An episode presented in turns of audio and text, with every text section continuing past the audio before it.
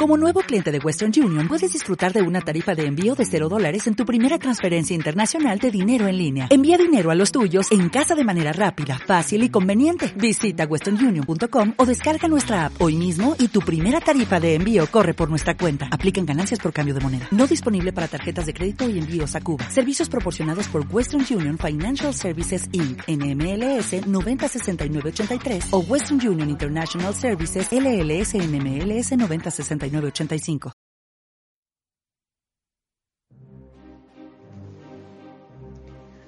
Confieso mi afición por las obras de Neil Ferguson.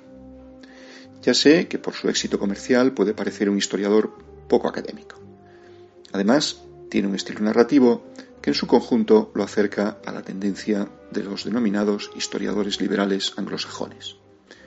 Pero no se puede negar que Ferguson posee una enorme cultura y una gran capacidad de sintetizarla y ponerla al servicio de enfoques muy renovadores. En definitiva, talento ensayístico, de lo cual necesitamos en nuestras aulas.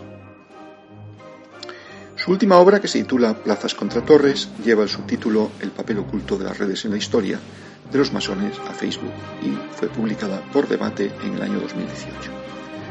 La alusión combinada a las redes y a la gran creación de Mark Zuckerberg ha hecho que en algunas reseñas apresuradas, muy apresuradas, se haya tomado la parte por el todo.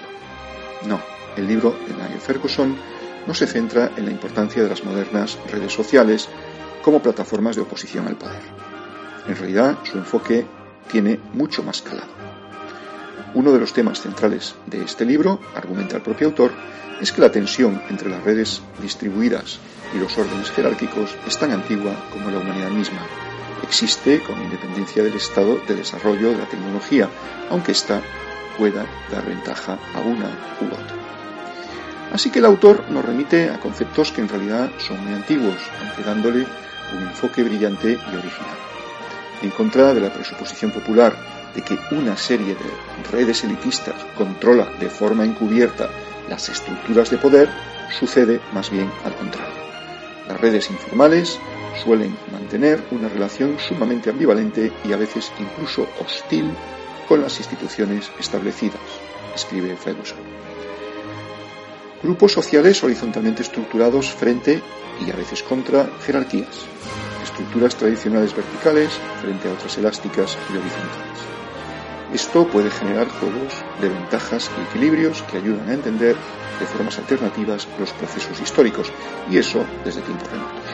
Exploradores e impresores frente a emperadores, redes en la Ilustración y la Revolución, rebelión Taiping contra el Imperio Qing en, en China.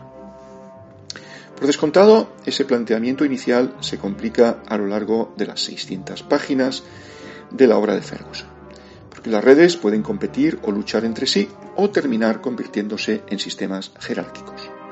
A su vez, las torres jerárquicas son en muchos casos redes verticales. En definitiva, el ensayo de Ferguson es una invitación a contemplar la historia moderna y contemporánea bajo el prisma de la denominada ciencia de redes, que incluye el estudio de todo tipo de redes complejas, telecomunicaciones, transportes, informáticas, cognitivas, biológicas y también sociales, o epidemiológicas. Ya sabéis, mucha teoría de grafos, minería de datos, estructura social o estadística inferencial. El objetivo final debería ser la elaboración de modelos predictivos de los fenómenos basados en redes.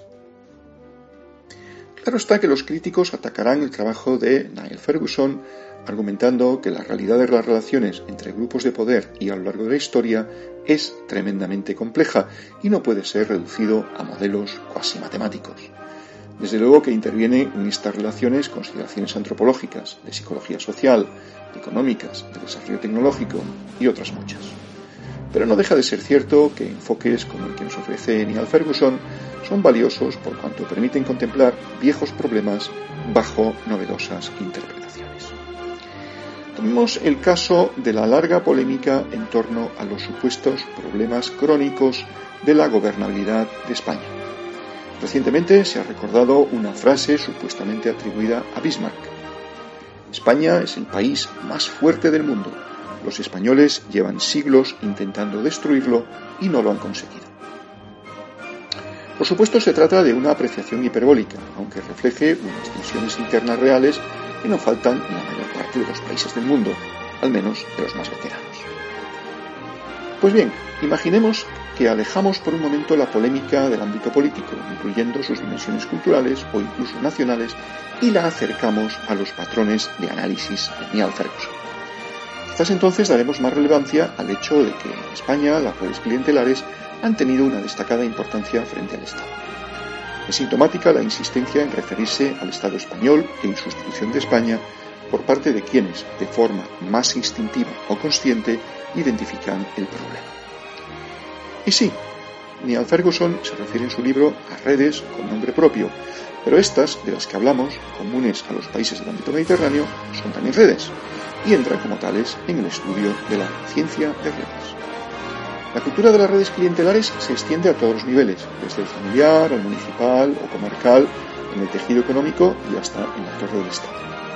Compiten entre sí y relativizan por sistema a la jerarquía, sea cual sea, a todos los niveles y en todos los territorios. De ahí han surgido instituciones que todos conocemos, el caciquismo histórico, las legalidades paralelas, la resistencia a asumir responsabilidades personales o, sobre todo, la dificultad de llegar a consensos. En sus aspectos positivos, la pugna Plaza Torre ha conferido a eso que llamamos España la resiliencia a la que hacía referencia, supuestamente, Bismarck. Es un efecto paradójico. Las redes clientelares no buscan la destrucción del medio en el que viven y medran, dado que no serían capaces de imponer uno nuevo a todo el territorio. Por otra parte, las redes viven de drenar recursos para sus miembros. Su objetivo es el control y la redistribución, no la generación de bienes por cuenta propia. Así que la plaza necesita de la torre, porque el objetivo final es vivir su sombra o infiltrarla, no dinamitarla.